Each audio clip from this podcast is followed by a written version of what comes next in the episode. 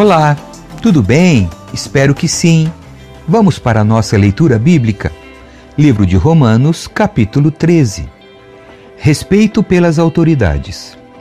Todos devem sujeitar-se às autoridades, pois toda autoridade vem de Deus, e aqueles que ocupam cargos de autoridade foram ali colocados por Ele. Portanto, quem se rebela contra a autoridade se rebela contra o Deus que a instituiu e será punido. Pois as autoridades não causam temor naqueles que fazem o que é certo, mas sim nos que fazem o que é errado. Você deseja viver livre dos medos das autoridades? Faça o que é certo e elas o honrarão. As autoridades são servos de Deus para o seu bem. Mas se você estiver fazendo algo errado, é evidente que deve temer, pois elas têm o poder de puni-lo, pois estão a serviço de Deus para castigar os que praticam o mal. Portanto, sujeitem-se a elas, não apenas para evitar a punição, mas também para manter a consciência limpa. É por esse motivo também que vocês pagam impostos, pois as autoridades estão a serviço de Deus no trabalho que realizam. Deem a cada um o que lhe é devido. Paguem os impostos e tributos àqueles que os recolhem e honrem e respeitem as autoridades. O amor cumpre a exigência da lei de Deus. Não devam nada a ninguém, a não ser o amor de uns pelos outros. Quem ama seu próximo cumpre os requisitos da lei de Deus, pois os mandamentos dizem: não cometa adultério, não mate, não roube, não cobice. Esses e outros mandamentos semelhantes se resumem num só: ama o seu próximo como a si mesmo. O amor não faz o mal ao próximo, portanto, o amor cumpre todas as exigências da lei de Deus. Tudo isso é ainda mais urgente porque vocês sabem como é tarde. O tempo está se esgotando. Despertem, pois nossa salvação está mais próxima agora do que quando cremos no início. A noite está quase acabando e logo vem o dia. Portanto, deixem de lado as obras das trevas como se fossem roupas sujas e vistam a armadura da luz. Uma vez que pertencemos ao dia, vivamos com decência à vista de todos. Não participe de festanças desregradas, de bebedeiras, de promiscuidade sexual e de práticas imorais, e não se envolvam em brigas nem em invejas. Em vez disso, revistam-se do Senhor Jesus Cristo e não fiquem imaginando formas de satisfazer seus desejos pecaminosos. Capítulo 14 Não julguem uns aos outros. Aceitem os que são fracos na fé e não discutam sobre as opiniões deles acerca do que é certo ou errado. Por exemplo, o irmão crê que não é errado comer qualquer coisa, outro, porém, que é mais fraco, come somente legumes e verduras. Quem se sente à vontade para comer de tudo não deve desprezar quem não o faz. E quem não come certos alimentos não deve condenar quem o faz, pois Deus os aceitou. Quem são vocês para condenar os servos de outra pessoa? O Senhor deles julgará se estão em pé ou se caíram, e com a ajuda de Deus ficarão em pé e receberão a aprovação dele. Da mesma forma, há quem considere um dia mais sagrado que outro, enquanto outros acreditam que todos os dias são iguais. Cada um deve estar plenamente convicto do que faz. Quem adora a Deus num dia especial, o faz para honrá-lo. Quem comer qualquer tipo de alimento também o faz para honrar o Senhor, uma vez que dá graças a Deus antes de comer. E quem se recusa a comer certos alimentos deseja igualmente agradar ao Senhor e por isso dá graças a Deus, pois não vivemos nem morremos para nós mesmos. Se vivemos é para honrar o Senhor, e se morremos é para honrar o Senhor. Portanto, quer vivamos, quer morramos, pertencemos ao Senhor. Por isso Cristo morreu e ressuscitou, para ser Senhor tanto dos vivos como dos mortos. Então, por que você julga outro irmão? Porque o despreza?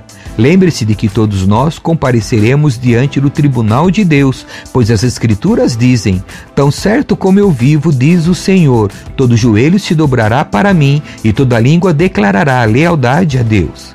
Assim, cada um de nós será responsável por sua vida diante de Deus. Portanto, deixemos de julgar uns aos outros. Em vez disso, resolvam viver de modo a nunca fazer um irmão tropeçar e cair. Eu sei e estou convencido, com base na autoridade do Senhor Jesus, que nenhum alimento é por si mesmo impuro. Mas se alguém considera errado ingerir determinado alimento, para essa pessoa ele é impuro.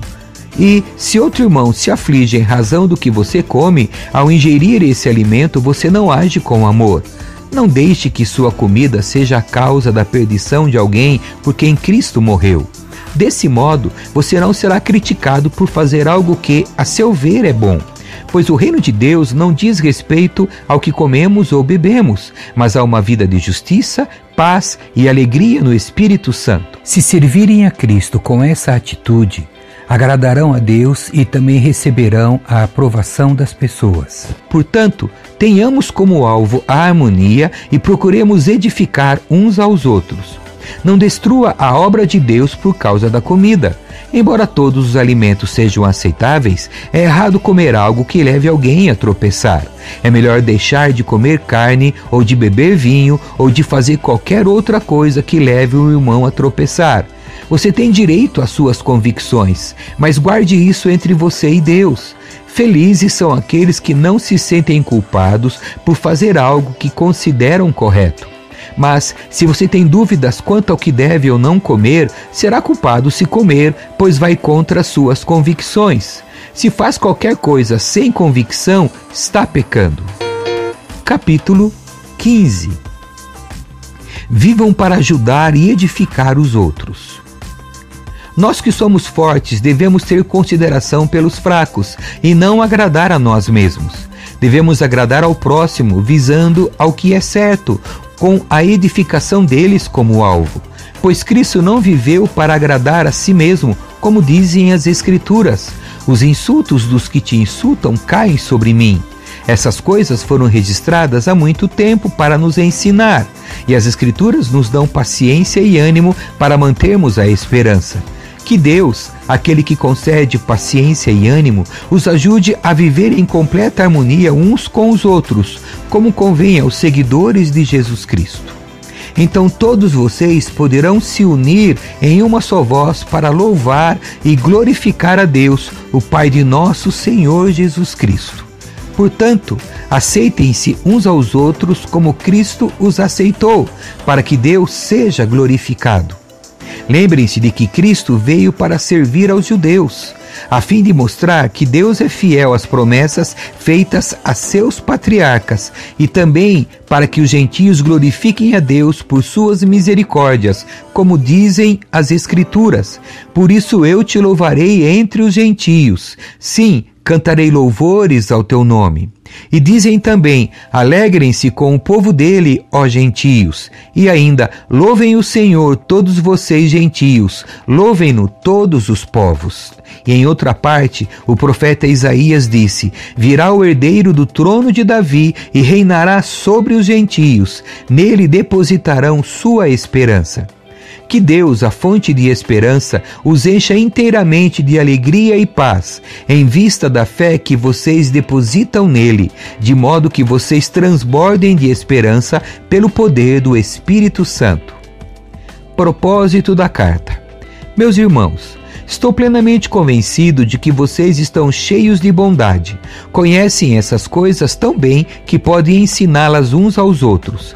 Ainda assim, atrevi-me a escrever a vocês sobre alguns desses assuntos, certo de que só precisam de um lembrete, pois pela graça de Deus sou mensageiro da parte de Cristo Jesus a vocês, os gentios. Anuncio-lhes as boas novas para que se tornem oferta aceitável a Deus, separados pelo Espírito Santo.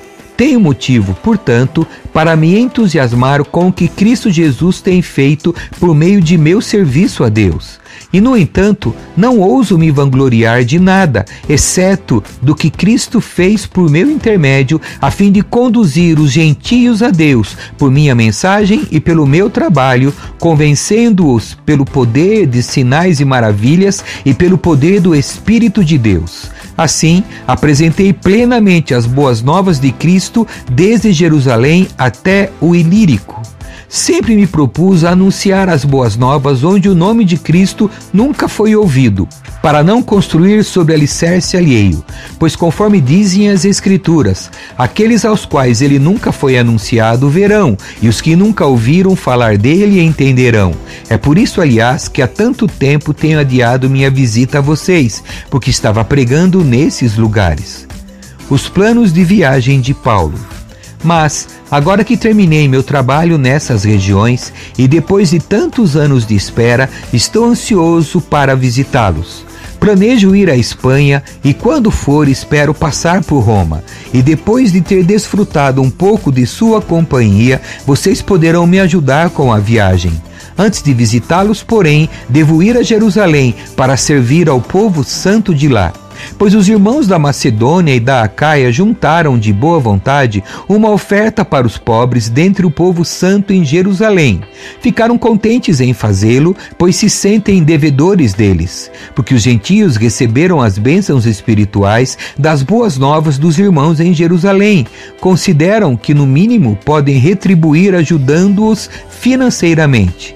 Assim que eu tiver entregado o dinheiro e completado essa boa ação dos gentios, irei à Espanha visitando vocês de passagem. Estou certo de que, quando for, Cristo abençoará ricamente nosso tempo juntos. Irmãos, Peço-lhes em nome do nosso Senhor Jesus Cristo e pelo amor que lhes foi dado pelo Espírito Santo, que se unam a mim em minha luta, orando a Deus em meu favor. Orem para que eu me livre dos que estão na Judéia e que se recusam a crer.